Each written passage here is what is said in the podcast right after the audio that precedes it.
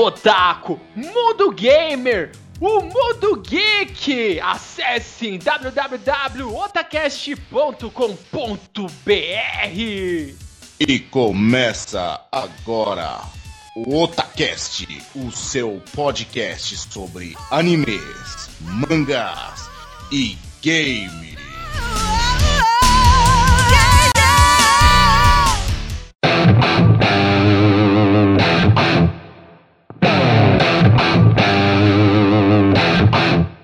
Você busca os melhores animes da temporada, acesse agora mesmo Kishin Animes www.kishinanimes.com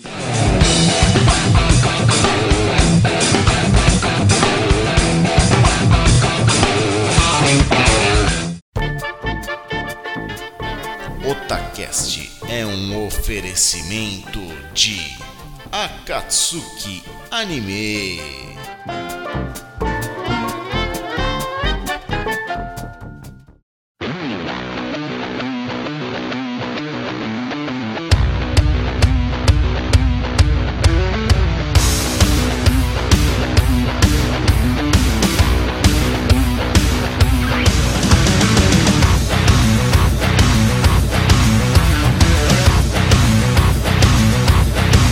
Oi, eu sou o Nando e aqui é o Otacast! Oh,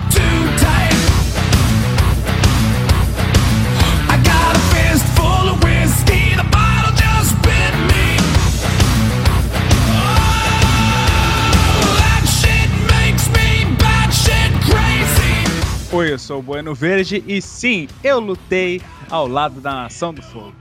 Fala galera, aqui é o Roger e eu quero dominar os quatro elementos.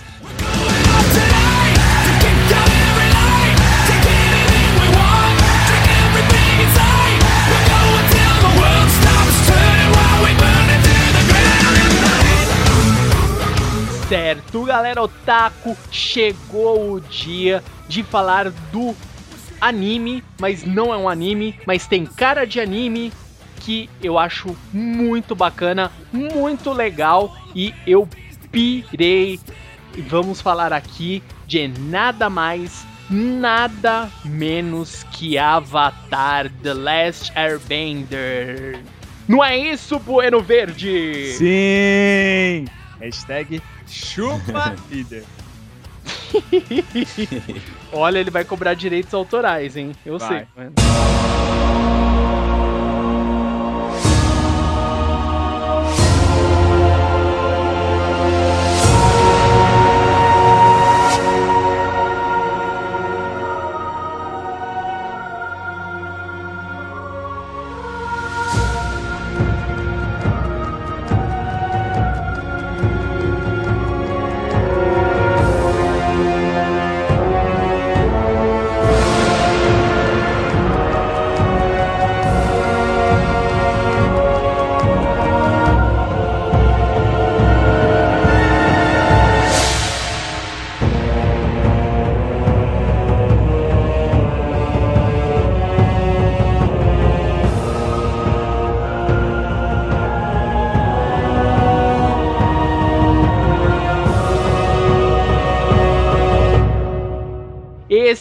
essa animação, ela é simplesmente fantástica e para isso eu tenho um grande convidado, um amigo aqui da Podosfera. Eu já gravei lá com ele sobre Pokémon, então o link está na postagem para vocês conhecerem um fantástico trabalho lá do Web Caverna. Então, se apresente. Eu sei que você não precisa se apresentar, porque você já é mundialmente conhecido. Então, faça. Você pode fazer o seu jabá. Bom galera, eu sou o Roger, eu sou o host do Web Caverna, não sei se vocês já me ouviram. Se vocês ainda não nos ouviram, passem lá no nosso site, é web, www.webcaverna.com.br. Lá a gente fala sobre séries, animes, quadrinhos e qualquer outra coisa que a gente ache interessante. É bacana, a gente geralmente aborda temas mais nostálgicos. E é isso aí, cara. A gente gosta muito de ter novos ouvintes. E eu quero agradecer aqui a participação no Otacast. Eu tenho que dizer que eu sou um fã, fanboy do Otacast, olha aí. eu já escutei algumas vezes o podcast de Cavaleiro do Zodíaco, que é a série que eu mais gosto. Então é isso aí, é uma honra pra mim estar aqui hoje com vocês. Espero que a gente fale bem de Avatar, que é uma das séries que eu mais gosto. É isso aí. E o link está na postagem, galera. Então vai lá, curta o trabalho do Web Caverna, muito bom. E vire um novo ouvinte deles por recomendação nossa aqui do Otacast e o convite feito pelo seu host, Roger. Beleza, galera? Então chega de papo, vamos falar exatamente do tema Avatar, a lenda, vamos, podemos falar assim, a lenda de Aang, que, que o Aang ele é o protagonista aqui da nossa história. E antes de iniciarmos a história, vamos falar algumas curiosidades. Como eu já havia dito na nossa apresentação aqui, ele parece, mas não é uma, um anime, não é um desenho japonês. Apesar de ele ser baseado na cultura japonesa e cultura chinesa, por envolver artes marciais, é, as vilas. Parece que ele tem o período feudal japonês, chinês, mas ele não é. Não é isso, galerinha? Isso mesmo. É, ele envolve várias culturas ao longo do, da animação. Ele vai mostrando algumas formas diferentes assim de culturas que são baseadas não só na chinesa e na japonesa, mas você vê até um pouco mais para frente ah, culturas maias e astecas envolvidas aí no meio. E é bem curioso também que ela é uma animação, até onde eu, eu me recordo, da própria Nickelodeon, né? Sim, É. começou é, o estúdio da própria Nickelodeon mesmo. Ah, foi, no caso, ela foi co-criada e produzida. Ah, são dois os, principais aí nomes aí que estão aí até hoje, na- até na sua continuação, que é o Michael Dante, o Di, Ma- Di Martino e o Brian Konietzko. É um nome estranho mesmo. Parece um Scarvusca. É. Scarvusca. E assim, é, eles fizeram a série do, do Avatar é, para a, no caso, a Nickelodeon Studios Animation. E, inclusive, assim, houve todo um processo daquele primeiro episódio, que é aquele o episódio zero, ah, que é justamente onde há a aceitação se vai rolar a série ou não. E até o episódio zero, existem várias diferenças, inclusive, é, relacionado já ao início da, da série. A, a abertura, inclusive, ela é baseada nesse episódio zero. Exatamente. E o que é bem legal também, ele é uma. Ele tem aquela característica, né? Que você sente que os movimentos, desde a abertura, você percebe que os movimentos, eles são muito fluidos. Muito. Você fica imaginando, caramba, os caras tiveram um bom trabalho para modelar, para fazer quadro a quadro cada movimento. E há pouco tempo eu descobri que desde a, dessa primeira versão que é a lenda de Aang, ele teve mo é, motion capture. Eu fiquei, tipo assim, embasbacado. Assim, é porque o que acontece? O, as lutas é, das quatro nações, é, cada luta é baseado numa arte marcial é, diferente. Por exemplo, a, a luta que é baseada na Nação do Fogo é o Kung Fu do estilo cavalo. É, a da nação da, da tribo da água é o, o Tai Chi. Que os movimentos utilizados são o Tai Chi. Então, todas, assim, cada, cada nação foi utilizado é, esse tipo de, de referência totalmente ah, puxado do, da realidade. Então, por isso que os movimentos, inclusive, para muitas pessoas que conhecem essas artes, eles são bem realistas. É verdade, cara. Uma coisa que eu acho bem legal é essa parte, né? Que eles basearam os movimentos mesmo, assim, em cada característica do, do elemento. Por exemplo, o fogo, se você for ver, se você for analisar, os movimentos eles são sempre é, em forma de ataque, né? As mãos de um dobrador de fogo, elas sempre estão, eu não sei se já posso falar isso, mas as mãos de um dobrador de fogo, elas sempre estão posicionadas para o ataque. E já um dobrador de água, a dobra dele já é quase que uma dança, que é como o Nando falou, que é um movimento bem fluido, é uma coisa bem mais suave. É, o de terra, se você for ver, as pernas sempre estão muito firmes, que é justamente para representar né, um, um dobrador de terra. Um- tem uma, um, um movimento bastante rígido, bastante firme. É, e o dobrador de ar, né, é o praticamente contrário da Terra. Ele é quase nunca tá com os pés no chão enquanto tá dobrando o ar, né? Que ele tá sempre em algum movimento. Isso eu achei muito maneiro, foi uma das coisas que mais me atraiu logo no, quando eu vi, assim, o primeiro episódio. Sim, uma coisa também que eu achei interessante que ao criar esse tipo de simbologia dos, dos quatro elementos, da, né, no caso da tribo da água, a nação do fogo, os nômades do ar e o reino da terra, ele acabou colocando isso assim, acho que chamou muito público por causa disso. Quando você coloca isso para um, um público infanto-juvenil, adolescente ou qualquer coisa que for, é, cada pessoa acaba se identificando com um tipo de dobra. Eu, por exemplo, eu gosto muito da dobra de fogo e até mesmo das suas dobras avançadas, esse tipo de coisa, as características dos dobradores de fogo e da própria nação do fogo.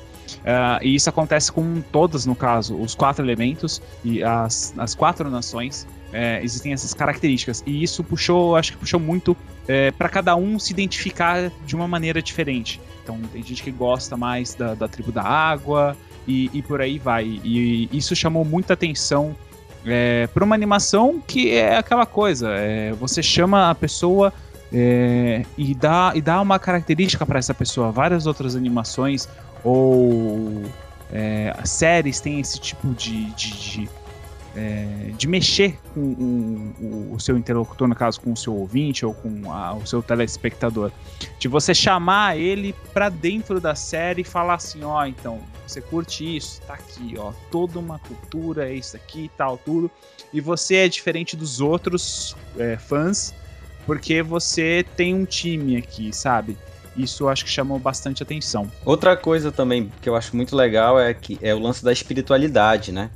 Que ali você tá num mundo onde não existe só o bem e o mal, né? Não é tudo preto e branco. Existe o lance do equilíbrio, é justamente a função do avatar é fazer com que o mundo fique equilibrado. E para isso ele se vale de, de várias coisas. De, eh, se você perceber, se você for a fundo, né? Se você, se você gosta da série, você vai a fundo pesquisando, você consegue é, entender várias camadas de, de temas de- da espiritualidade ali, né? na hora que ele entra no modo avatar, depois talvez a gente até comente melhor sobre isso, quando ele entra no modo avatar, que é no- quando ele consegue se conectar a todas as outras vidas passadas dele, e assim ele consegue enxergar um melhor caminho, né? Isso demonstra aquela parte do budismo que referencia a sabedoria, né? Assim, o avatar nem sempre é o mais sábio, mas no estado avatar, digamos que ele seja o mais sábio por causa disso, entendeu? E é outra coisa que eu acho muito legal, eu sou meio espiritualista, espírita, assim, então foi outra coisa que eu também reparei que eu achei bacana e achei bastante diferente uma animação, né? Porque, como a gente já falou, ele não é um, um anime, mas ele tem traço de anime, então é, teoricamente chamaria logo o público que gosta mais do, do shonen, né, que é aquela coisa, mais de arte marcial, mas ele conseguiu inserir a espiritualidade aí e ficou legal, na minha opinião, na minha humilde opinião. Ficou legal, ficou bacana. E parabéns para os criadores da série, esse é um ponto muito positivo que eu acho legal. Eu concordo em gênero, número e grau, assina embaixo. E até mesmo só um, um breve comentário é, sobre isso que, que, que você falou, Roger. É, Eles puxaram não só isso, não só no Avatar, uh, The Last Airbender, no caso, além da Jeng, em português, o verdadeiro Avatar, na minha opinião, Também também. É. Mas pra quem conhece a continuação da Legend of Korra e agora que tá na quarta temporada, quem assistiu as três primeiras e olha, depois que você viu as três primeiras, você olha meio que assim de longe, você entende que cada temporada tem o seu porquê, é, tem o porquê Uhum. do seu inimigo, tem a sua dificuldade, tem todos esses pontos. E eu acho que os criadores eles tomam muito cuidado em relação a isso, é, tanto nas, nas suas duas séries. É, só curiosidade também falando sobre os animais, todos os animais da- desse universo, é, não só os animais, mas todo o universo que eles fizeram, que a gente até comentou que são baseados, tipo de coisa, mas os animais, em sua grande maioria, são junções de dois animais, são poucos que é um animal só. Ah, que nem, por exemplo, a famosa tartaruga leão, né? É, que mais? Ah, um, oni- como é? O Onitorrinco rinoceronte. Agora, agora eu não lembro que o, que o Zuko fala que tem que urrar como um, um, um rinoceronte ornitorrinco, um negócio assim.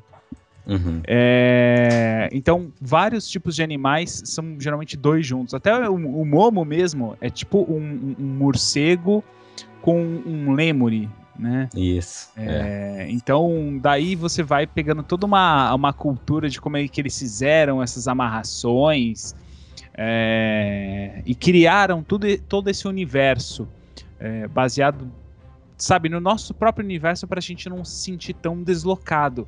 É, até mesmo com desertos, oceanos e a cultura toda em si.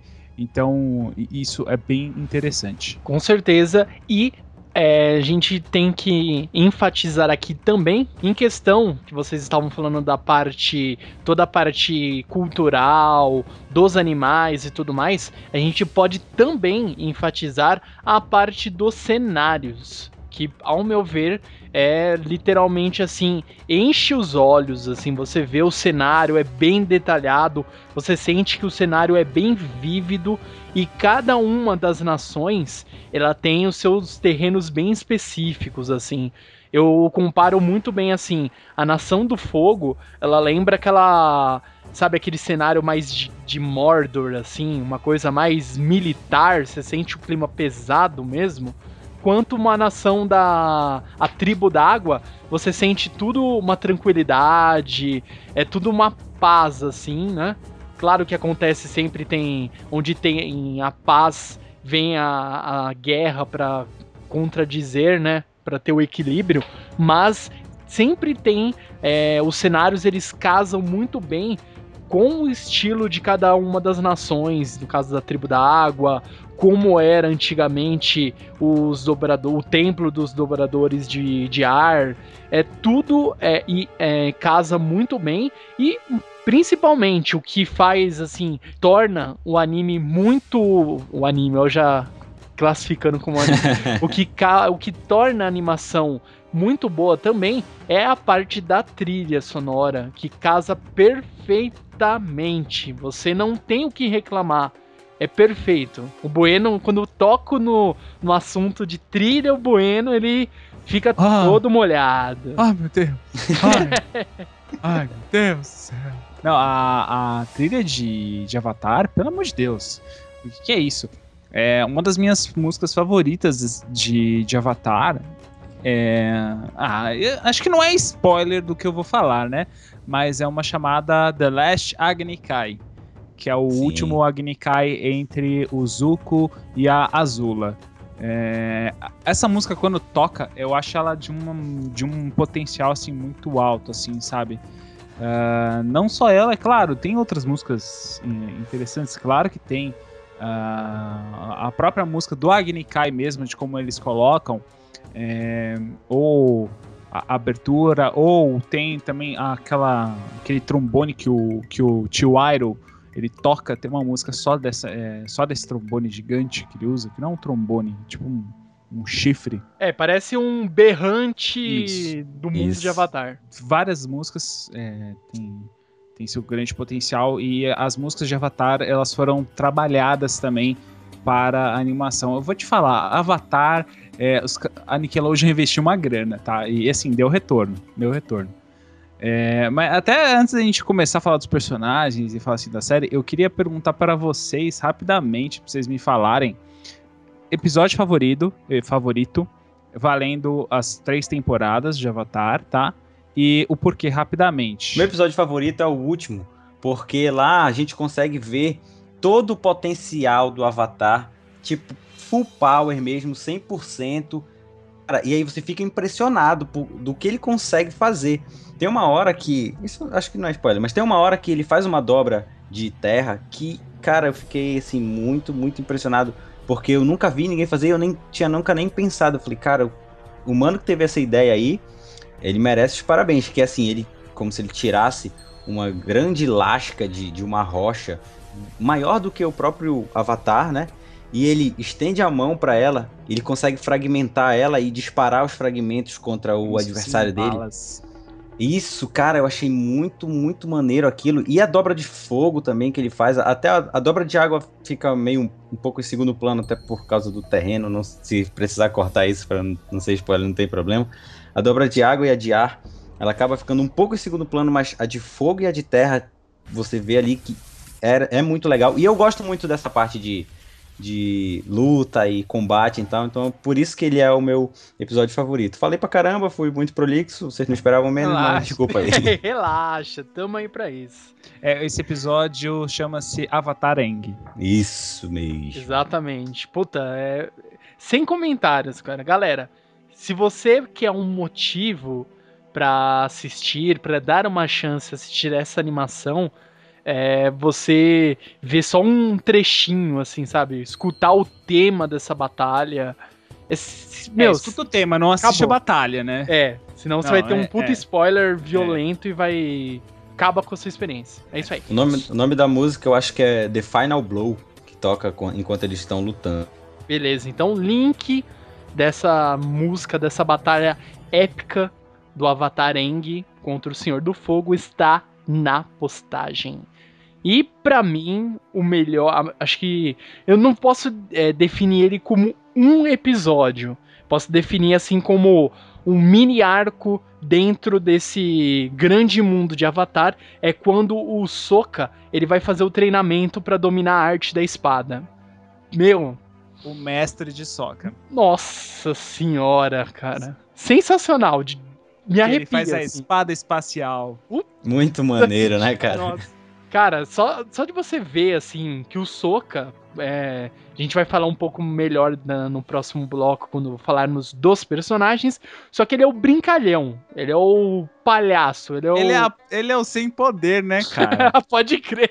ele é o sem poder nenhum. Inclusive, esse episódio ele começa dele meio down assim, justamente por causa disso.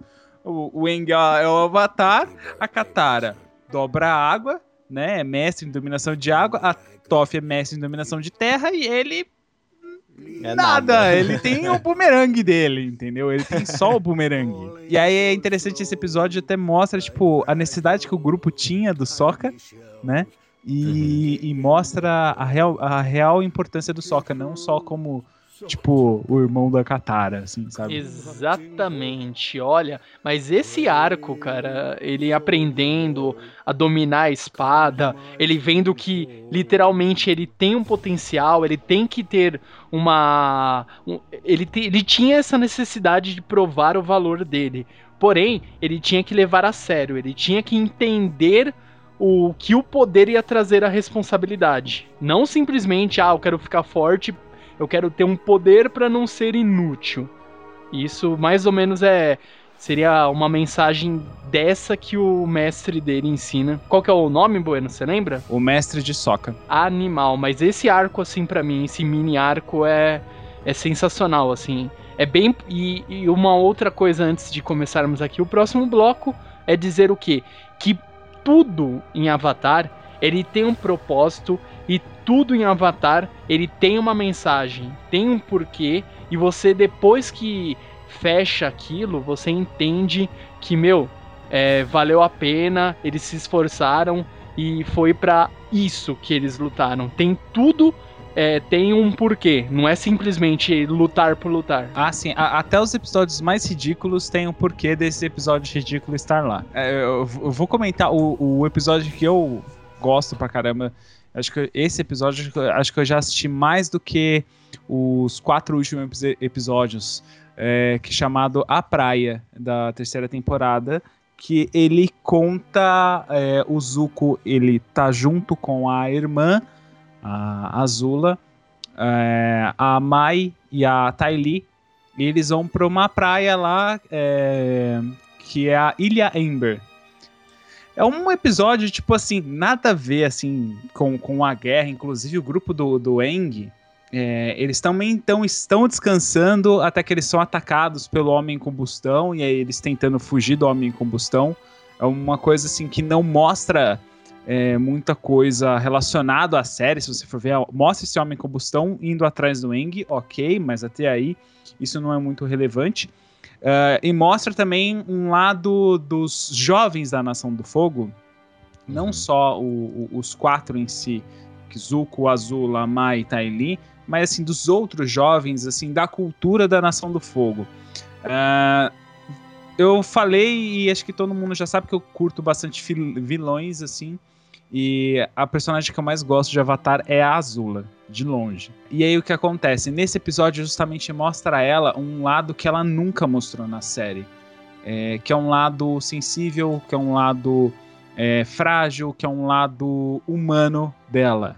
Né? Uhum. Que ela só vai mostrar isso lá no final da série, que aí é quando ela, ela fica louca. Né? Que aí já é diferente de mostrar o lado frágil, né? Ela, ela simplesmente ela perde a sanidade. É um pouco diferente. Mas nesse episódio ela mostra justamente esse fato e cada personagem tem uma cena lá que mostra esse ponto. Os seus pontos fracos, é, quais são as suas dúvidas e os seus medos. É, Zuko, a, a Mai e a Tylee falam isso e acabam falando de boa assim, falam assim, é, eu, te, eu tenho esse problema, né, tenho esses medos.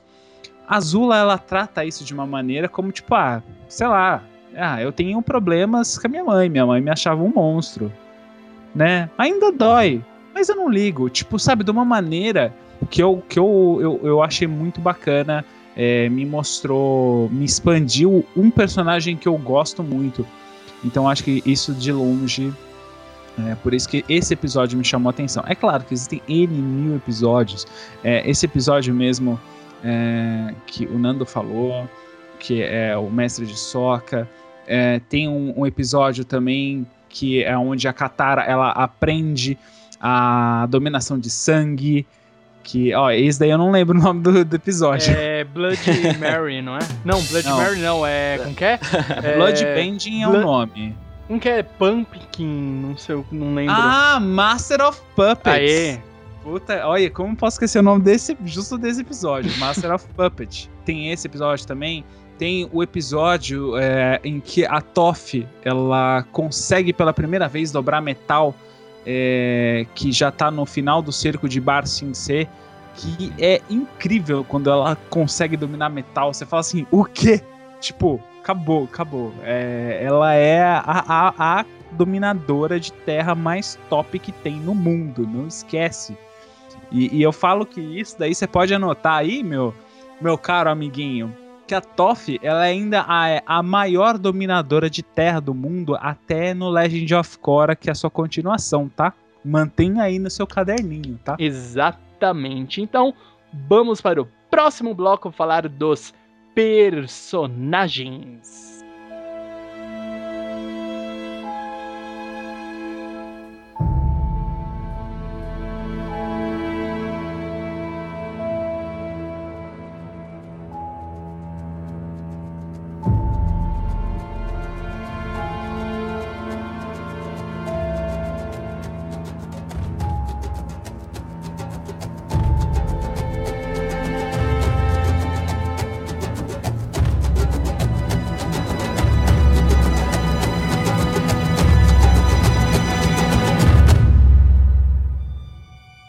Agora nesse bloco vamos falar aqui dos personagens aqui que são é, os principais aqui, onde gira a história, né? Que são muito mais personagens do que do que nós vamos citar aqui.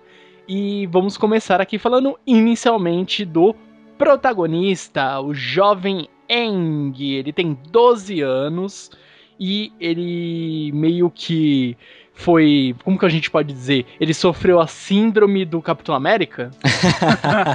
Adorei a comparação. é mais ou menos isso, mais ou menos. Ele não soube lidar. Quando ele descobriu que era o Avatar. Não sei se eu posso te interromper. Fernando, mas é, quando ele soube que era o Avatar, foi uma pressão muito grande. E, pô, imagina o cara com 12 anos. Imagina você com 12 anos e vem alguém que você confia muito, que no- nesse caso era o mentor do Eng, e diz assim: ó só, pega no seu ombro e fala: ó, meu amigo, tem uma coisa pra falar pra você. Aí tô todo inocente, né? Pô, tem 12 anos. Ah, pode falar. Então, o mundo inteiro depende de você.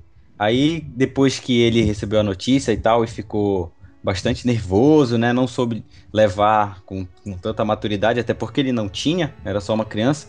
Ele acabou fugindo. E enquanto ele estava fugindo com o bisão voador dele, o Apa, que é muito legal, ele acabou passando por uma tempestade e aí caiu com o APA no, no mar, no oceano, num rio. Não sei, não tem específico, não sei específico que é, mas caiu com o APA na água e para que ele e o, o, o APA não morresse, né? Ele não morressem, desculpa. Ele acabou usando lá as dobras dele de ar para envolvê-los em uma esfera de ar e assim não morrerem afogados. Só que, infelizmente para ele, ele acabou sendo congelado nessa hora e passou 100 anos congelado nesse iceberg. Ele criou, na verdade, montou um iceberg para ele, entre aspas, né? O, esse, o monge, no caso, que é o mentor dele, é o monge, o Gyatso. Ah, que inclusive, curiosidade, ele foi amigo também do antigo Avatar, que era o Avatar Roku. Ah, e ele, o Eng ele teve toda essa pressão simplesmente pelo fato de que estava tendo a guerra do, da Nação do Fogo, que a Nação do Fogo estava querendo dominar as, as outras nações, né? Que a princípio, por uma ideia do Senhor do Fogo Sozin de querer expandir, né, o seu conhecimento e o seu território para todas as nações, porque a Nação do Fogo era uma nação poderosa, com muito conhecimento, né, com muita força e muita vontade, né, repassar isso, mas de uma maneira, né, meio controversa, né, invadindo, né. Isso. E, e justamente o que acontece, você joga essa, essa responsabilidade num moleque de 12 anos e fala assim, então, tá vindo uma guerra aí, ah, cada nação, a Nação do Fogo quer tocar o terror pra todo mundo, né? É, claro, poderia ser muito diferente se o Eng tivesse ainda vivo, poderia, ele poderia ter realmente é, ter matado ele na, na época, só que aí o ciclo Avatar ainda iria continuar de qualquer forma. É, poderia ter sido, ele poderia ter sido morto, ou poderia ter até si- sido impedido, dependendo de como iam acontecer as coisas é, com as outras nações e ajudar o- os nômades do ar. Bem, ninguém sabe, mas o fato é que aconteceu esse congelamento. É, até só pra, só pra complementar, assim, o, o Bueno sabe tudo, né? Então tô aqui só pra complementar mesmo, mesmo. Então, só, só pra complementar, é, se eu não tô enganado, se eu tiver o Bueno me corrige, é que o próximo Avatar, ele nasceria na Nação do Fogo, né? Então por isso que a Nação do Fogo estava, estava nessa empreitada aí de, Ah, de aí- aí exterminar. O Não? último, o último avatar foi da Nação do Fogo, que foi o Roku. Ele, ele era Ah, é da Nação do Desculpa. Fogo. Aí depois É, é, o Eng. E depois do Eng seria um dobrador de água. Que no caso, atualmente é a Korra. Depois da morte do Eng, que veio e nasceu a Korra, que é a próxima avatar. O ciclo é, é- é dessa maneira. É, verdade, fogo, é verdade. ar, água e depois terra. Então, se tiver É, aí então. um episódio posterior aí, é, vai vir um, do- um- um Então dobrador de terra, né? É, pode cortar isso e tá vendo como o Bueno sabia? Eu tava testando a frase. Isso foi só um Isso é- teste. É, eles só Isso é um estavam teste. Passou, viu? Passou no teste. Parabéns. Cara, é, mas eu acho assim que igual o Roger bem colocou essa situação. Qualquer pessoa, não importa a idade, se alguém chegasse na falasse assim na sua cara, ó, sei lá, Brasil precisa de você, cara. O Brasil vai entrar em guerra e você é a nossa, tipo, you are my holy hope. É você. Sem você, meu filho, a gente vai perder. Então, se prepara aí que você tá na, você é o como- é o estandarte, ó.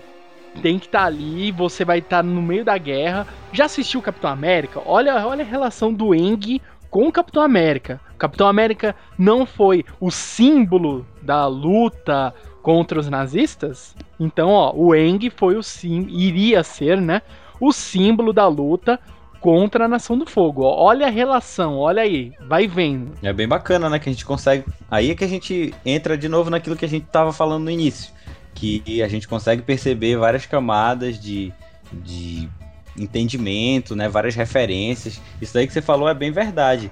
É, eu não tenho uma fonte confirmada, mas aí pelos fóruns da vida, a galera fala que a Nação do Fogo realmente foi inspirada nos exércitos nazistas e fascistas, né? Que é esse negócio de conquistar e escravizar. Olha, olha que da hora, cara. O Otacast revelando aqui fatos curiosos sobre o Avatar. O Bueno está até quieto que ele está refletindo. É, é porque como eu gosto da Nação do Fogo, eu acho que, tipo, isso não é tão verdade. Eu acho que eles são mais baseados mesmo a, a toda a tradição e o exército japonês. Acho que poderia ser até comparado, no caso, ao Japão da época da Segunda Guerra, talvez, junto com o, o Japão feudal, assim. Acho que não tão nazista, assim. Porque, afinal de contas, o Japão também era parte, né, do... Da, da tríade do mal, né? Entre aspas do mal, né? É. Não, era do mal, sim, era do mal. Ele era.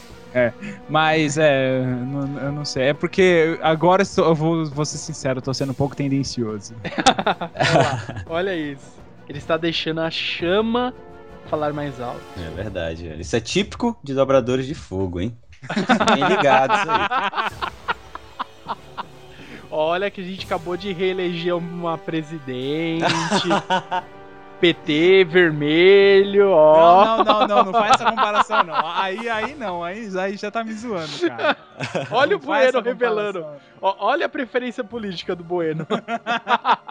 e após aqui falarmos do nosso querido amigo Eng, que é muito importante e é muito carismático, o que aconteceu? Ele ficou congelado, igual Capitão América ali, 100 anos ali, e foi quando dois irmãos muito legais que encontraram lá o, o onde estava congelado o Eng, que é a Katara, que ela também, eu acho o jeito dela, ela é assim, ela é a típica inteligente, sabe? Por que típica inteligente? O inteligente, ele não vai querer dizer que é inteligente, ele apenas vai agir com sabedoria. Ah, cara, a Katara, eu acho que ela se acha um pouco. Não, não, não, sim. Perante o, as situações, muitas vezes quando ela. tre- É, vamos. Podemos adiantar É, aqui. A, a, a Katara, eu acho que é- ela, é, assim... co- Como é que eu vou falar isso de uma maneira não generalizada, cara? Ixi! É difícil. É, é- ela é uma mulher, é, é assim, ela, ela pega assim, um estereótipo feminino, assim, em alguns pontos, assim. Juro, eu tô tentando não ser sexista, mas tá foda. É, é porque é o que acontece. Tem momentos que a Katara é calma, é tranquila. Ah, já sei, já é um bom ponto já pra poder comparar a Katara. A Katara é realmente que nem a água. Existem pontos que ela é bem calma, bem tranquila, certo? Apaziguadora.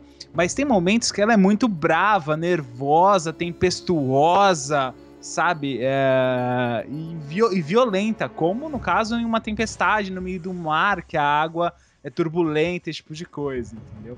Consegui me safar dessa, cara. Ó. Consegui. Não fui sexista. Olha lá, Maria da Penha passou perto.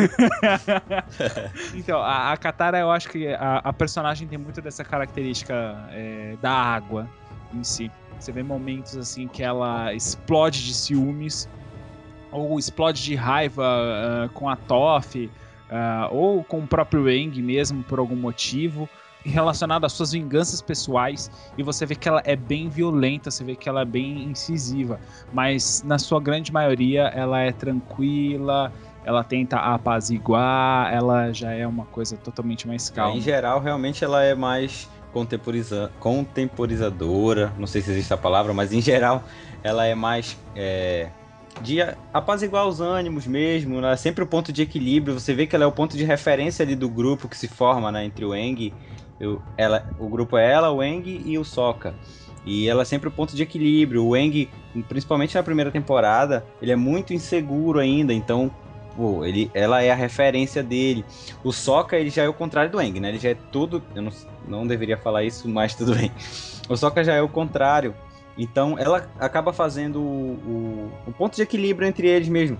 Ela é, digamos assim, o alicerce daquele grupo. Mas, de fato, ela tem momentos em que ela explode, como até na época. Na época não. Até no episódio em que ela faz a dobra de sangue, né? você vê assim até onde ela é capaz de chegar. Era uma coisa que ela não queria, ela repudiava. As, assim, as circunstâncias levaram a uma situação tal que ela precisou fazer aquilo e ela fez, né? Tem um outro momento também que ela vai atrás de um de um cara, eu acho que foi que ele atacou, ele matou É, foi o Ah, cara que matou a mãe dela. Isso. É, Foi atrás do cara que matou a mãe dela e é uma cena muito legal, é que tá chovendo assim. E aí ela aí você vê também todo o poder dela, né? Que ela fala, Sim. ó, eu sou a Katara e eu sou a maior dobradora de água.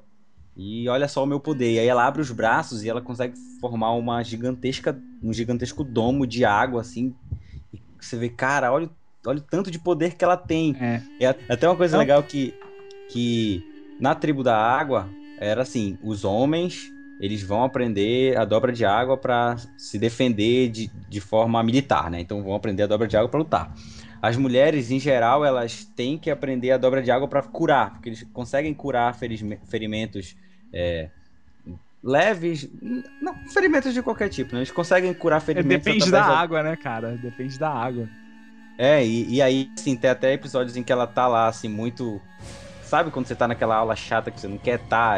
Ela representa esse momento, em uma hora que ela tá numa dessas sessões, assim, ah, você tem que aprender a dobrar água pra curar. Ela, pô, não quero, quero lutar, eu, eu consigo lutar. Então ela consegue. Foi o Bueno, mais uma vez, né, pra variar, foi perfeito na colocação dele a respeito da série, que ela é como a água. Ela tem momentos de calmaria, mas ela tem momentos também de fúria, que ela mostra todo o poder dela. É, o, esse episódio, até que ela vai atrás da vingança de quem é, matou a mãe dela, os Corvos do Sul. Agora deu branco total o nome do episódio. Mas é interessante que nesse episódio é, é uma missão. São, ah, são alguns episódios que o Zuko ele faz com cada membro da equipe Avatar. Menos a Toph, a Toph não faz nenhum. A Toph não faz nenhuma missão solo com o Zuko. Mas o Sokka faz, a Katara faz, o Aang faz.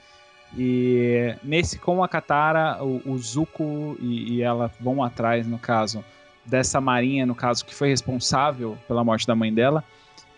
E tem um momento em que ela, que eles estão invadindo o navio e a Katara ela usa, começa a usar todos os poderes relacionados à dominação. Está a lua cheia e ela começa inclusive a dominar sangue.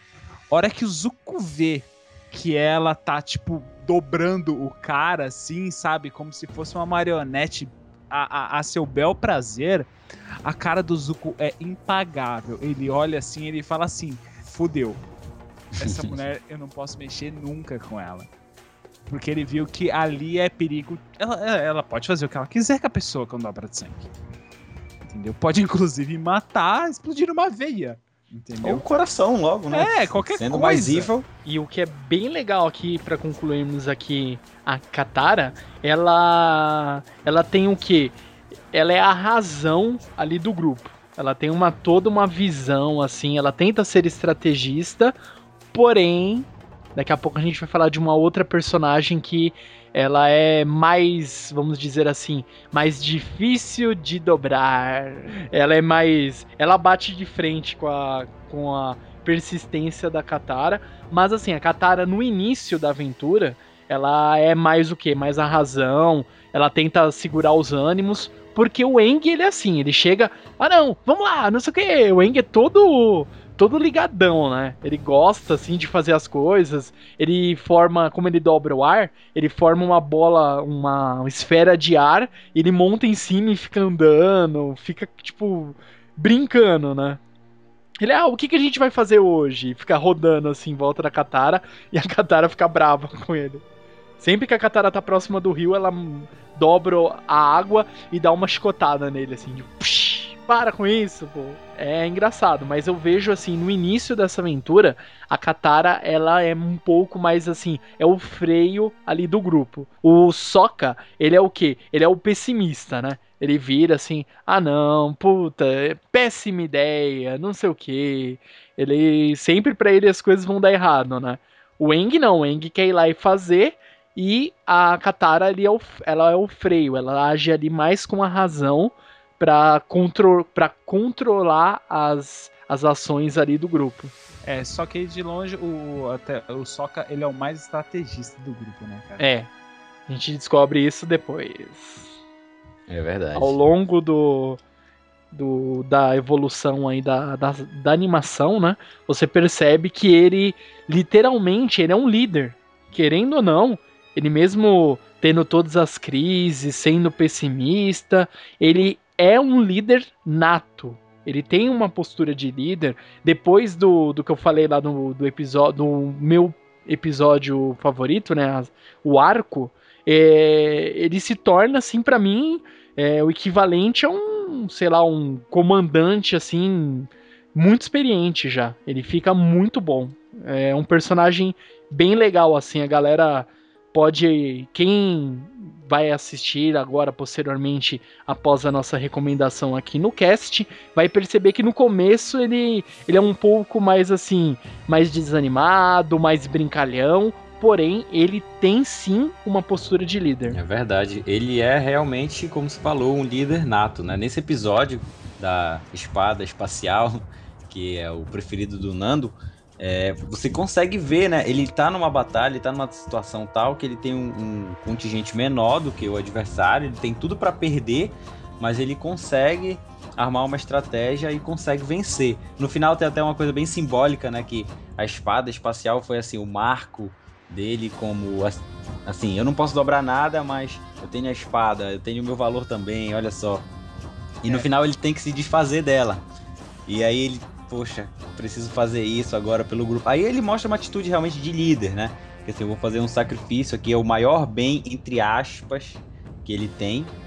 E ele, pra conseguir vencer a batalha, ele acaba sacrificando a espada dele. É muito legal mesmo. É bacana você ver a evolução do Sokka, né? Que antes você não dá nada pra ele, você é só um moleque ranzinza. Depois ele começa a mostrar que, que ele não é só um, um cara reclamando, né? ele é muito sarcástico, isso é muito engraçado. Eu acho isso muito legal também. Eu acho que o Sokka é o personagem que mais evolui na série, mais até mesmo do que o próprio Eng. Com certeza, porque o Eng, ele estava assim, ele já foi, é, entre aspas, criado para isso, e ele simplesmente ele só tem que aceitar. É, inclusive porque o, o Sokka, ele aprende coisas e, e ele acaba aplicando essas coisas que ele aprende, é, isso durante todo o segmento da série. O Eng não, o, sabe, é uma coisa que até. to- imagina só, todos os avatares falam que ele tinha que matar o Senhor do Fogo, né? O Eng não ia matar nem ferrando. Isso não é da natureza do Eng. Ele não ia matar e não ia matar e não ia matar. Até que ele foi e achou um meio de não matar e de acabar com, com toda a guerra do- com o Senhor do Fogo. É um, foi um puta modo que eu achei incrível de como ele terminou. Sim, só que ele manteve aquela coisa, o Eng manteve a- a- aquela sua posição. Eu não vou matar e ponto. O hum, não é que é uma questão assim, ah, então o Sokka ele mata. Não, não é isso. Ah, ele aprendeu que às vezes é, algumas decisões que são ah, complicadas de se, de se tomar são necessárias. É, ele percebeu isso muito ah, quando ele fez, quando ele planejou a invasão no, no dia do Sol Negro, ah, até mesmo no, no- no dia do, do- do- cometa de Sozin, ele tomou atitudes que ele, que ele viu que era necessário. E não só ele, mas eu acho que os fãs também da série perceberam todo o, o- potencial e toda a importância do Sokka, e não somente como um alívio cômico, mas sim como um personagem que faz parte do grupo, porque ele é estrategista, porque ele toma sim as decisões difíceis, coisas que o Eng não toma. É, E, e- e, inclusive aquela coisa assim, ele é- é, acaba sendo a, a cabeça principal do grupo, né? Uhum, exatamente. Ele é uma. Ele seria um pilar, assim, sabe? O tomador de decisões. É, uma coisa interessante é que ô, o Sokka é catador, hein? Olha, É. ó, a ex-namorada dele é o atual espírito da lua e a, e a outra namorada dele era uma, é uma guerreira Kyoshi. Ele, esse cara ele sabe escolher, hein? Olha aí, sem, sem dobrar nada, cara. É, sem dobrar nada. Toma isso, chupa esses dobradores de bosta. Não, mas ele tem. é que nessa época, assim, ele, ele toma decisões, né? Você vê que até no, perante os relacionamentos, ele mostra uma atitude muito madura, cara. O Eng não teria capacidade de fazer isso. É, não mesmo. No entanto, demora toda a série pra ele fazer alguma coisa. Não, toda a série não, vai. Mas faltando só 10 episódios pra acabar a série que ele toma alguma atitude, né? Exatamente, beleza. Então vamos falar aqui da próxima personagem. Ela é literalmente uma cabeça dura. E ela é muito. Assim, eu adoro. O nível de sarcasmo dela é muito grande. É que nem eu diria o Napa, é mais de 8 mil. Com toda certeza. Muito mais que é a Toff. Ela tem a mesma idade do Enki, só que ela tem. Nossa, acho que uma idade mental assim de. tipo, Sei lá, de 20, 30 anos, porque a maturidade, é, a seriedade dela é, é muito engraçado, assim. É engraçado de tão sério que ela é, né? É, acho que não só questão de sério, mas é, o sarcasmo dela e. Porque o que acontece? Ela é cega e essa condição dela, da ela mostra a um, um outro dom muito mais elevado que é relacionado à sua dominação. E eu acho que ela, ela percebe, percebe isso, que as pessoas acabam tratando diferente ela por esse fato e ela acaba utilizando muito disso, de- dessa questão das pessoas terem dó dela. E beleza, você tem dó, então beleza, você vai ficar com dó aí e eu vou usar e abusar de você, seu idiota. É bem nesse gênero. Uhum. E ela tem hora que ela se faz de pobre coitada cega só pra, tipo, tirar um barato, né? É, exatamente. é verdade. Mas a, a Toff, as melhores conversas, inclusive, com que tem relacionado com ela, é, não sei se vocês vão lembrar desses episódios, mas são os episódios que ela tem contato com o Iron. É incrível. Ela tem cada diálogo, assim, cabeça, sabe? Não é um, um diálogo de, de uma criança para um adulto. É, vale lembrar que a Toff, ela era bem, digamos assim, abastada, né? Ela era princesa e tal. Então, além dela ser cega, ainda tinha essa questão, né? De que ela era paparicada o tempo todo pela condição social dela, digamos assim.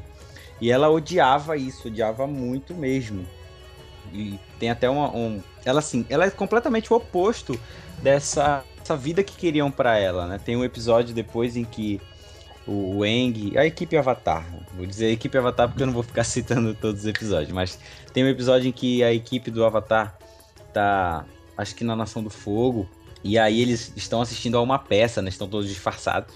E aí eles assistem a uma peça, onde nessa peça mostra justamente o que a Nação do Fogo quer fazer com o Avatar. E o personagem, o ator, na verdade, que interpreta a Toph, é um cara, tipo, ela é uma criança, né? Ela tem, sei lá, um metro e meio. Metro e meio. E, e, assim, é uma criança. E o, o ator que interpreta ela nessa peça, ele é o, tipo um brutamonte de dois metros de altura, bombado pra caramba. E aí quando ele, ele começa a gritar, assim, mostrando toda. é, exemplificando, né, toda a personalidade que ela tem. Quando ela escuta, né, que o, que o personagem dela é todo masculinizado, ela fala, mas eles estão interpretando a mim como um homem? E todo fortão e com a voz grossa? Aí todo mundo pensa, nossa, ela vai dar um, vai fazer um maior escândalo, que ela tem essa personalidade forte. Mas ela é, surpreende todo mundo e fala, pô, que legal, que bacana. E tu fica, what? Que isso, cara? É, é bem o sarcasmo que o Nando falou dela, que tá presente nela em todo momento, entendeu? Ela é muito séria, realmente. Até a gente falou lá no início. É uma parte, uma, uma, um ponto importante da personalidade dos dobradores de água. Essa seria. Do dobrador de água. Dos dobradores de terra.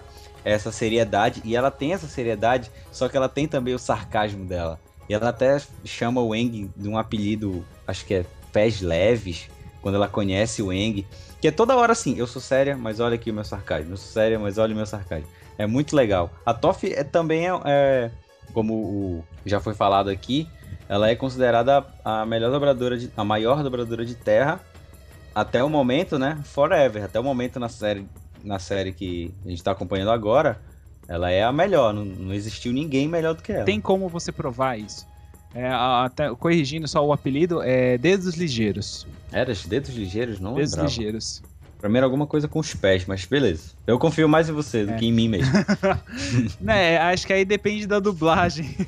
Não sei. é, tem isso. É, Até uma curiosidade, esse, esse episódio, que é- são os atores da Ilha Ember, meu Deus do céu, é, que mostra a, a Toph, né, no caso, essa interpretação da Toph, né, e dos outros personagens também, né, mostra a Katara toda chorona, sempre, né. Mas o que acontece, esse episódio, ele foi feito porque foi uma, uma visão do, do estúdio em relacionado como foi produzido o, o Avatar. É, a ideia original da Toph era realmente para ser um, gran, um brutamonte gigante, é, tipo The Rock mesmo. Era essa a intenção. Só que aí o que acontece? Os, os, os autores eles olharam aquilo e falaram assim: Meu, mas isso já é muito comum, é muito esperado, né? É, Uhum. Tem que ser uma coisa totalmente diferente e surpreendente. E realmente, a mina dobradora de terra, né, um elemento tipo, forte, é, pesado, ah, rígido, sabe? Com essas características, é uma menininha de um metro e meio cega. Só que aí eles colocam essa parte é, dessa deficiência dela como justamente o grande diferencial. Então é incrível o personagem. é, justamente por causa disso, mas é, só uma curiosidade, mas é, esse, esse episódio, inclusive, mostra uma parte do Soca dando dicas de piada pro ator, né, que tá interpretando ele. Fala assim, ó, faz esse tipo de piada mais legal, e que não sei o que lá o que. O ator fala, puta, é verdade, meu, acho que isso aqui pode dar mais certo, é verdade. Ô, valeu, obrigado. Porque o que aconteceu? O dublador que fez a voz do Soca no original ele fez isso com o roteiro. Então são vários easter eggzinhos nesse episódio que, que leva tudo, tudo isso que aconteceu durante, assim, que eles falam, de como foi a série. E é muito legal, cara. E só pra terminar aqui de falar da Toff, ela, ela é cega, portanto, ela não enxerga. E como que ela faz pra conseguir lutar e tudo mais? Ela consegue sentir a vibração do, da terra, né? Ela consegue. Ela literalmente ela enxerga com os pés. E ela sempre anda descalço. Ah, Muito sim. foda. E, meu, Isso, isso é uma dependência, né? é, ela não pode, por exemplo, tá voando, ela não vai conseguir captar os movimentos, né? Ela odeia voar no Apo. É, que ela não consegue sentir, né? Ela, ela, ela pega. Tem, se eu não me engano, se minha mente maluca não estiver é, me pregando mais uma peça, tem uma hora que ela ela faz como se fosse uma piadinha, assim, ela tá no APA, né? Daí o, ela fala, droga, eu não consigo. é é? Eu não consigo enxergar nada aqui. Daí todo mundo olha pra ela, assim. É, mas é bem legal mesmo. Ela é uma personagem é, muito importante não só pro grupo, mas pra série. Ela é, assim, uma das mais importantes, tanto é que na, na nova série, né, que tá passando atualmente, a Legend of Korra, ela é, tipo, pensa assim, um ícone muito importante ainda no mundo. É ela. Sim. E ela tem duas filhas. Aí, ó. Fica a Toma dica, essa então. na sua vida, eu soltei um spoiler. King of Spoiler. mano. Não, esse é um spoiler que não, não machuca ninguém. Esse é um spoiler maroto, Aí, ó. spoiler de raiz. E temos um outro personagem aqui, não menos importante, que é o Príncipe Zuko da Nação do Fuego. E aí, Bueno, agora é com você, o show é seu, cara.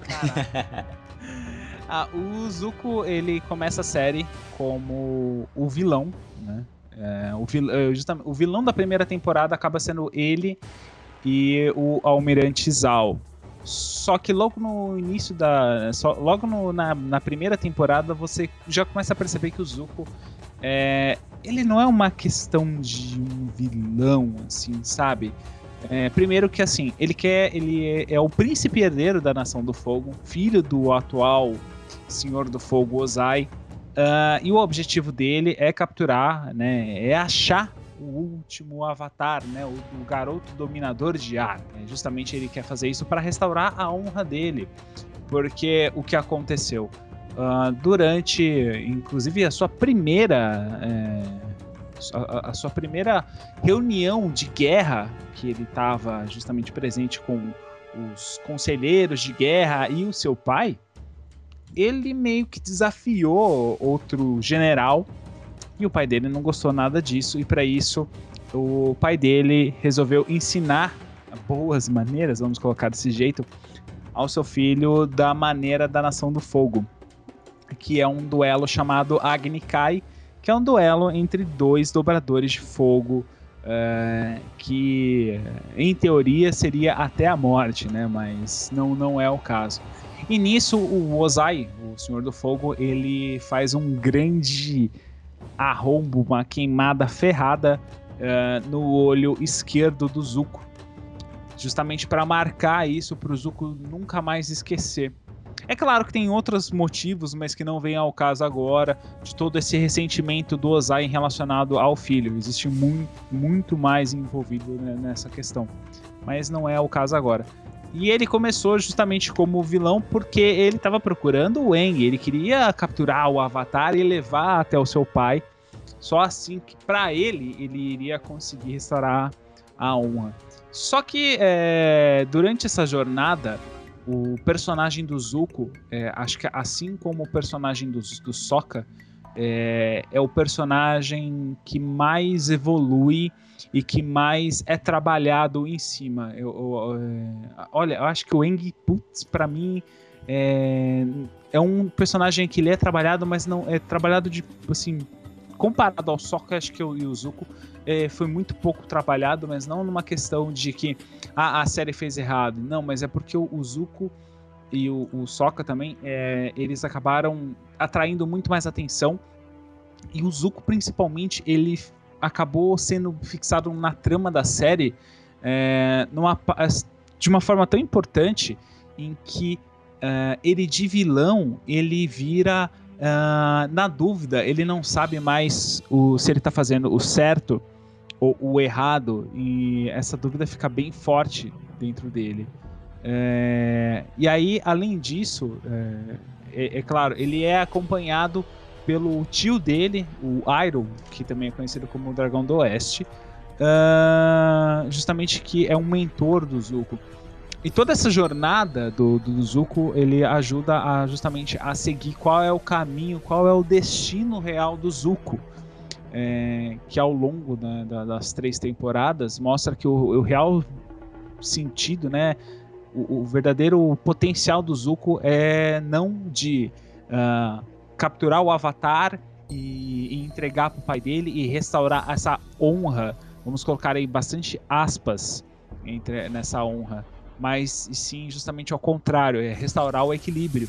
Ah, tem até um episódio interessante é, chamado O Avatar e o Senhor do, e o Senhor do Fogo, onde mostra os- o antigo Avatar, o Avatar Roku, com o Senhor do Fogo Sozin, que eles eram muito amigos. Então mostra justamente essa amizade entre o Senhor do Fogo e o Avatar. Não só esse episódio, mas outros episódios também mostram justamente uma forte ligação que depois mais pra frente vai mostrar entre o Zuko e o Aang, é, não como inimigos, não como rivais, e sim como melhores amigos. É, o Zuko ele acaba sendo muito o antagonista da série, né? Isso é o que acho que chama bastante atenção. O Zuko, ele vai de vilão, daquele vilão clássico, até um anti-herói. Ele não chega a ser o herói, mas ele consegue se mostrar ali um anti-herói, que é aquele cara que é meio Wolverine da vida, assim. Mal comparando, tá? Por favor, ouvintes, não me xinguem. Mas mal comparando, ele seria esse tipo de personalidade. Teria esse tipo de personalidade, que é um cara meio carrancudo, assim, parece que tá sempre mal-humorado. Mas que depois ele vai se revelando pra você e você consegue entender que ele tem realmente bons valores, que aquilo, aquela ânsia dele de ir atrás do Avatar e tal, não é uma coisa só porque ele simplesmente é mal. Existe todo um background que explica isso. Isso é muito legal também na evolução dele. Com certeza. E meio que nessa ânsia, ele vai querendo de todo jeito pegar o Eng, eu preciso capturar o Avatar para conseguir limpar o meu nome e tudo mais. Ele vai entendendo que essa busca, literalmente assim, ele não quer pegar o Avatar porque ele tem que fazer isso. Ele está nessa empreitada porque ele quer respostas. Ele se sente totalmente deslocado, ele se sente inferior apesar dele ser forte, e ele tenta de todo jeito mostrar o seu valor. Ele quer ser sim reconhecido como é um, um bom guerreiro da Nação do Fogo e ele quer com todas as forças assim é, que o pai dele reconheça isso, né? Seria mais uma, um- uma missão assim de, de autopiedade. Ele quer ser se perdoar, né? Perante tudo que aconteceu com ele. O Zuko tem até uma parte que ele fala que o pai dele disse pra ele uma vez que a Azula, a irmã dele, é, já nasceu é, com sorte. Né? No caso, e o Zuko, ele teve sorte de ter nascido. É justamente o, o- o inverso. Então, só por aí você sente como era esse tratamento entre o Zuko e o Ozai, né? Era uma coisa bem áspera, vamos colocar desse jeito. É, e não só isso, mas nesse episódio que eu até comentei que é um dos meus favoritos, que é o A Praia, o Zuko, ele tá justamente nesse ponto. Ah, ele voltou pra casa, né? É, todo mundo tinha achado que o Avatar é, tinha, né, tinha sido morto. A Azula mentiu pro pro, pro, pro pai, falando que o Zuko que tinha matado, é, justamente, sabe, para ajudar o Zuko, né, que era, foi até uma atitude que até hoje eu acho meio estranha ainda da Azula, mas é, falou de- justamente para os créditos ficarem pro Zuko, então o pai, o, o Ozai, ele tinha realmente aprovado, né, o, o Zuko de volta, tinha perdoado ele, ele tinha restaurado essa honra, entre aspas, aí dele, só que o Zuko internamente ele não estava satisfeito, ele não estava nada contente. É, pelo contrário, foi nesse momento que ele ficou mais perturbado porque ele não sabia mais o que era certo e o que era errado. Ele só conseguiu realmente achar o que é certo e o que é errado e achar, no caso, a paz, quando ele se rebelou contra, rebelou contra o próprio pai e foi para o lado do Eng. Olha só para você ver que coisa, né, estranha, né? Olha como o mundo das voltas. Olha, pelo amor de Deus, cara. Mas ele sim é um personagem incrível, incrível, muito bem trabalhado e você sente que ele tem, ele é cheio de dúvidas. Até mesmo quando ele está lá no grupo do Eng, ele ainda tem dúvidas.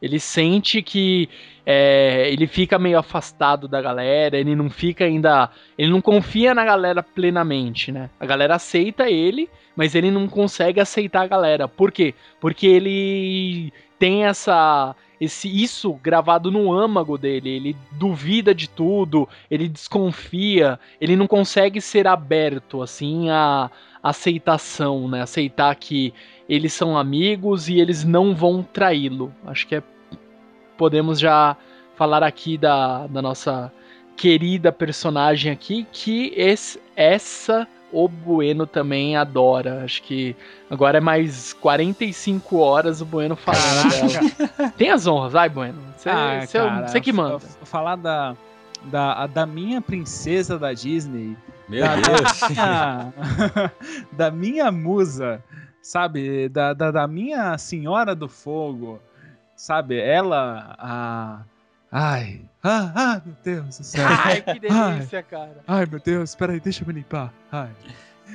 é, a princesa Azula, irmã, né, do, do Zuko, a irmã mais nova, inclusive, se você for ver pela sucessão, não seria ela a se tornar a Senhora do Fogo, e sim o Zuko. Ah, só que é ela que justamente ela é a uma é, ela é a prodígio na arte da dominação de fogo. É, ela desde pequeno ela soube dominar a, a dominação de fogo de uma maneira mais do que excelente e inclusive não só isso, mas ela também domina a dominação avançada da dobra de fogo, que é o uso do raio. E além disso, a Azula tem mais uma característica, porque o dobrador de fogo, quando ele consegue não é que abandonar, mas simplesmente esvaziar todos os seus sentimentos, ele consegue ah, um feito que é justamente mudar a cor do seu fogo. Então a Azula também é conhecida como a, a Rainha do Fogo Azul, porque o, to- todos os ataques dela né? Se você for ver, o de fogo, são esse fogo azul, que é um fogo diferenciado. Tudo isso porque a Azula simplesmente ela é top na dominação de fogo. ela é top. Ela é mais. Ela, ela sabe muito mais do que o Zuko. Isso com certeza.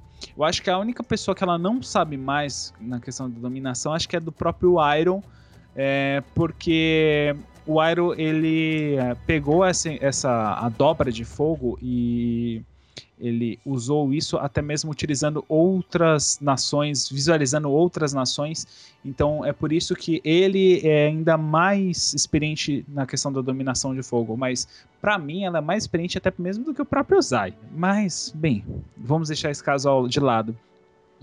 A Azula é uma uma mulher totalmente temperamental, doente. Agora eu vou falar mal dela, né? Sou meio contraditório isso.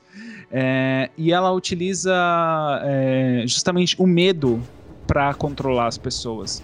É, ela tem duas amigas, a Mai e a Ty Lee, que durante a segunda temporada, ela que é a principal vilã da, da segunda temporada, junto com as duas, meio que fica, sabe, tipo Charlie Angels, a, a, a Azula, a Mai e a Ty Lee. É, ficou realmente muito parecido isso, porque só a Azula era a dominadora de fogo, a Mai e a Lee não são dominadoras, só que elas têm cada um uma característica diferente na questão de combate, né? A Lee, ela consegue acertar pontos no corpo do, do, do seu adversário, que bloqueia o, o fluxo de chakra, e a Mai, ela é uma ótima atiradora de facas, vamos colocar desse jeito. As três juntas na, na segunda temporada fazem merda, muita merda contra o grupo do Eng. E, e, assim, a Azula, que nem eu falei, ela, ela acaba sendo sempre. é, ela acaba dominando sempre pelo medo e não é, justamente por qualquer outra característica de, de um líder. E sim mais por esse tipo de coisa. Sendo manipuladora, é, sendo cruel muitas vezes é, e até mesmo mimada. Você vê em certas posições em que ela bate de frente com o próprio pai, justamente porque ela quer estar junto a ele. Ela, ela se esforçou demais é, para conseguir os objetivos do pai e justamente no, no momento final da série ela não ia estar junto. E o Ozai teve que fazer um negócio que não estava esperado, que ele mesmo ele não ia fazer isso, porque se você for ver o cargo que o Ozai nomeia a Azula, é pelo objetivo dele, se desse certo, ia ser um cargo de bosta, entendeu? Nomear ela a Senhora do Fogo, enquanto o Ozai ia ser o Senhor do Mundo todo. Ah, ah vá. Então, é, ela tem sérios problemas na questão da mãe. A mãe, isso palavras dela, né? Achava ela um monstro, né? Mas não é que é um monstro. É... A Zola realmente tem uma personalidade difícil e ela tem. Ela é realmente ela é muito mimada nessa questão. Mas tudo isso é, reflete um outro ponto dela, que ela é uma personagem muito determinada naquilo que ela quer. É, eu acho que, acho que esse é o ponto do porquê que eu gosto dela. Ela é muito determinada e ela faz exatamente tudo que ela faz é numa excelência é, gigante, né? Um personagem extremamente inteligente, estrategista. Até mesmo durante a invasão do, do Dia do Sol Negro, ela engana todo mundo. Ela dá o show, entendeu? Verdade. Se o dia da invasão do Sol Negro não deu, é, não deu certo, tem um único nome do porquê. É Azula. E mais ninguém. Não tem uma pessoa que fez alguma coisa diferente da questão disso. Foi ela. E a mesma coisa eu digo sobre a invasão da Nação do Fogo em Bar Sin C. Foi ela. Não foi mais ninguém. Entendeu? Então é um personagem com um puta potencial. Só que no final mostra justamente que todo esse potencial dela levou ela à loucura, infelizmente. É a sede de poder, né? Depois Exato. dessa, depois dessa contribuição do Bueno, acho que não precisa falar mais nada da Azula, cara. O cara ama ela mesmo. Exatamente, especialistas, cara. Esse cast só tem especialistas. Eu sou um mero ouvinte aqui perante o meu conhecimento é, ínfamo. Vocês são. Vocês são lindos, cara.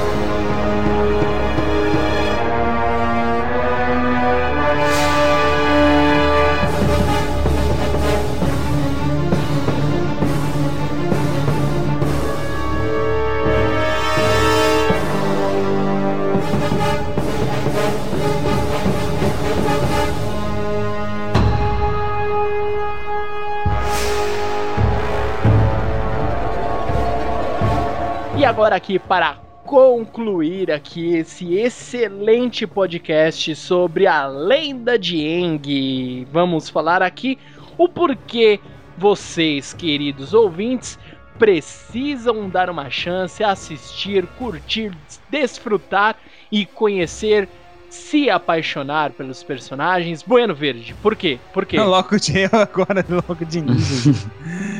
ah, então. Avatar pra mim foi uma série que me cativou é, por N, N motivos, N meios, mas o que acontece?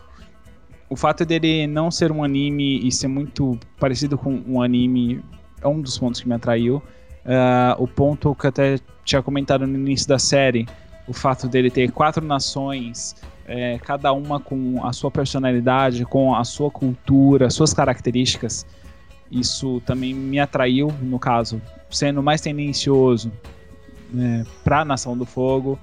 Ah, como é, tem essas brincadeiras com o mundo real, é, sabe, questão dos, dos animais, de toda a cultura que é colocado, questão do, da cultura dos monges, ah, das lutas e, e não só e das civilizações, sabe, da japonesa, chinesa, é, asteca. Então acho que são, são todos pontos que acabam inter- interessando, deixando o, né, o, o desenho, né, o anime ou seja o que for que você vai chamar de Avatar, é, mais atrativo. E é claro, os personagens é, que você acaba se identificando. Acho que cada. Esses, esse, essas animações que você tem mais do que um personagem que você possa se identificar, acaba atraindo bastante. É, inclusive, eu acabo acompanhando até hoje a, a sua sequência direta, que é a lenda de Korra, ou Korra, ou sei lá como você prefere falar. E, sabe, e lendo os HQs e tudo. E uma recomendação que eu dou Pra você que. Eu vou dar uma recomendação pra você que assistiu a, a, a Lenda de Aang, é ir atrás dos HQs que tá saindo pela Dark Horse. É, por enquanto, esses HQs não saiu aqui no Brasil. Mas você acha aí na locadora do Paulo Coelho, esse tipo de coisa, você consegue, inclusive em português.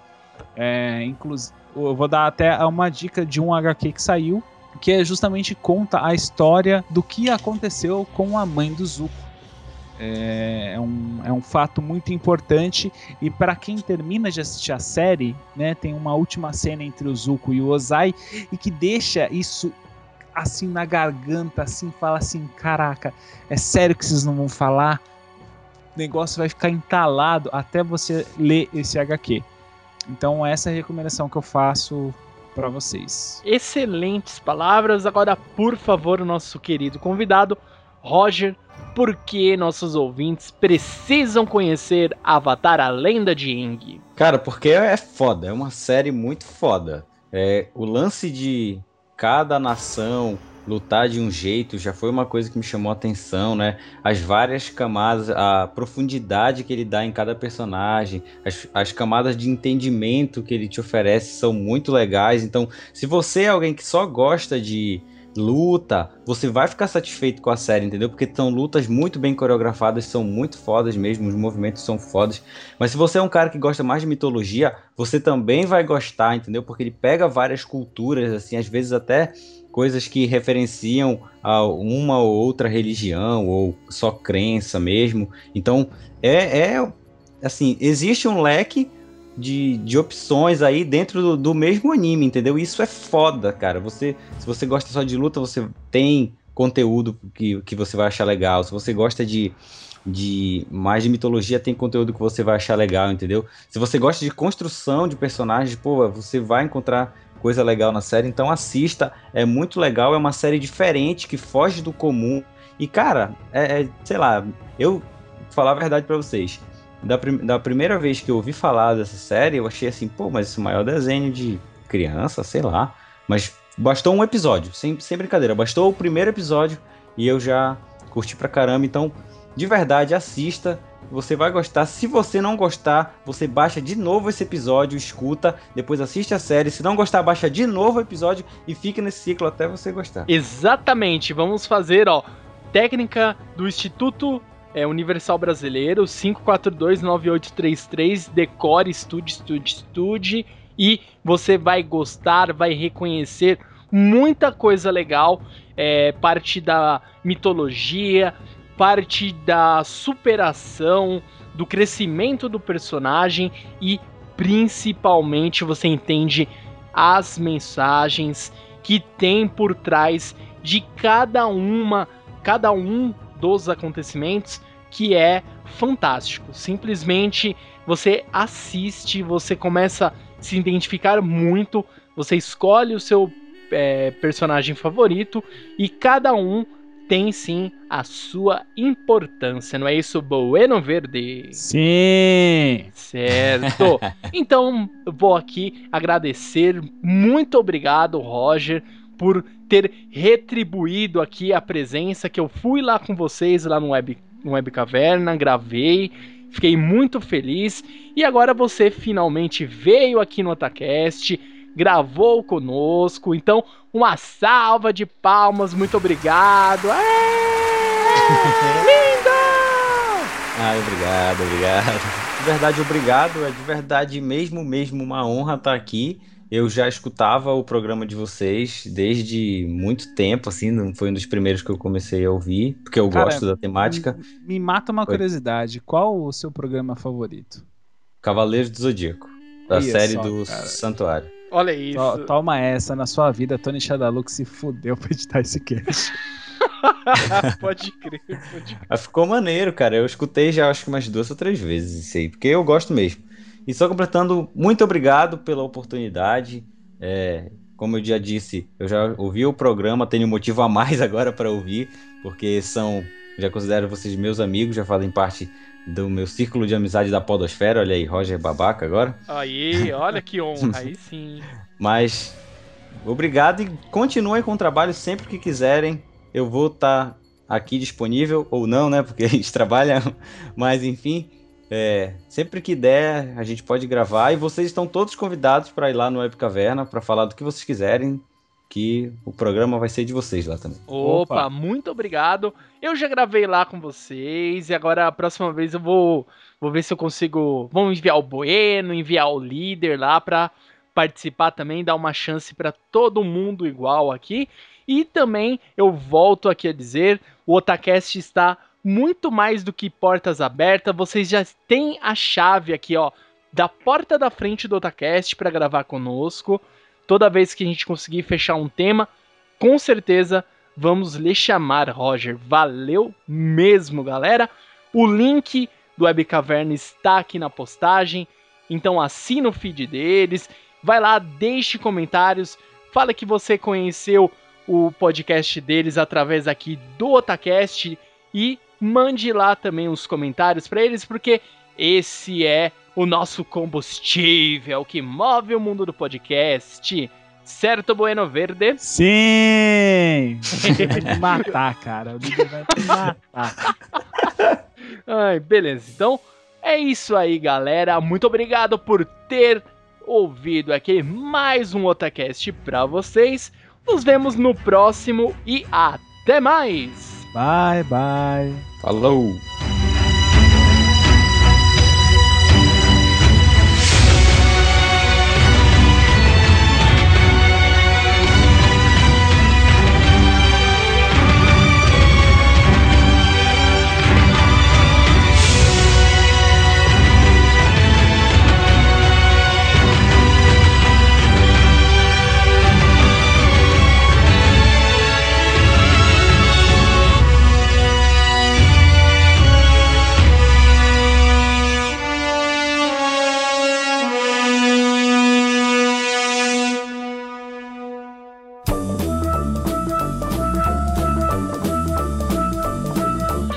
Otacast é um oferecimento de Akatsuki Anime, a loja física e virtual onde você encontra os melhores Blu-rays, colecionáveis, DVDs, livros de histórias, quadrinhos, card games e itens para RPG.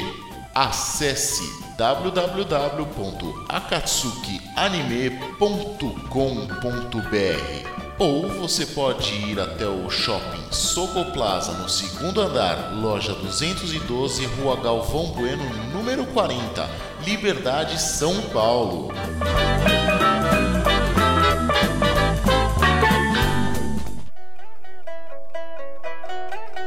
Oh, don't let the cave get you down. Don't let the falling rocks turn your smile into a frown. When the tunnel's as dark as that's when you need a clown. Hey! Don't let the cave in get you down, sucker.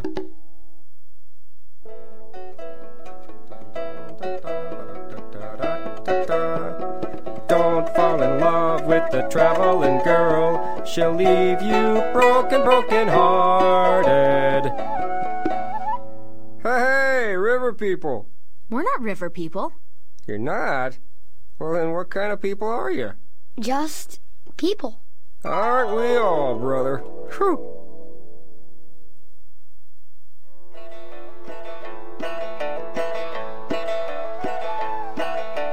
Even if you're lost, you can't lose the love because it's in your heart.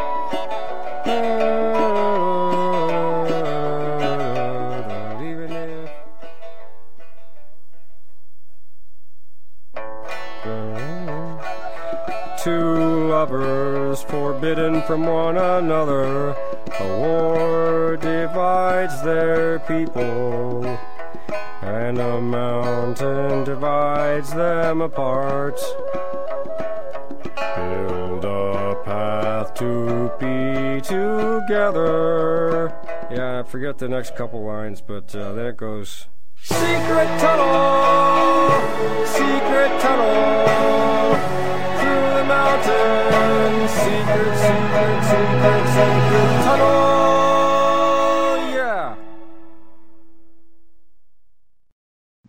Até, até a, o- a despedida eu imitei o líder, cara. Eu vou deixar até esse final. Vai ficar. boa, boa. Deixa eu pausar aqui. Este podcast foi editado por Xadalu Podcast e Produções.